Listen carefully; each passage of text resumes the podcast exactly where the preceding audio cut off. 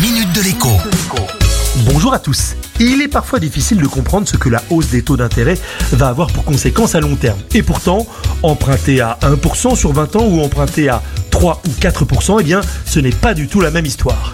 Le courtier en crédit, meilleur taux, affirme qu'en l'espace de 6 mois, les Français ont perdu jusqu'à une pièce de pouvoir d'achat immobilier. Pour arriver à cette conclusion, Meilleur Taux donne l'exemple de la ville de Saint-Étienne. Il y a 6 mois, un emprunt permettait d'y acquérir 150 mètres carrés. Aujourd'hui, le même emprunt avec un taux d'intérêt moins favorable finance seulement 136 mètres carrés.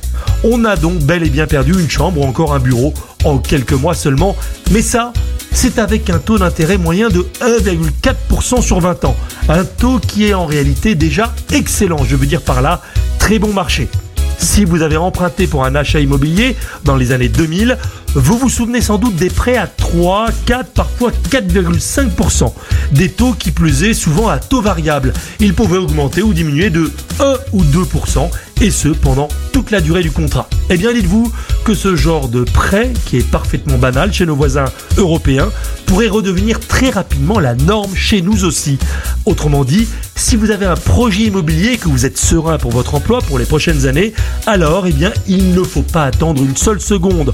En septembre, en décembre et bien sûr l'an prochain, ce ne sera pas du tout la même histoire. À demain. La minute de l'écho avec Jean-Baptiste Giraud sur radioscoop.com et application mobile Radioscoop.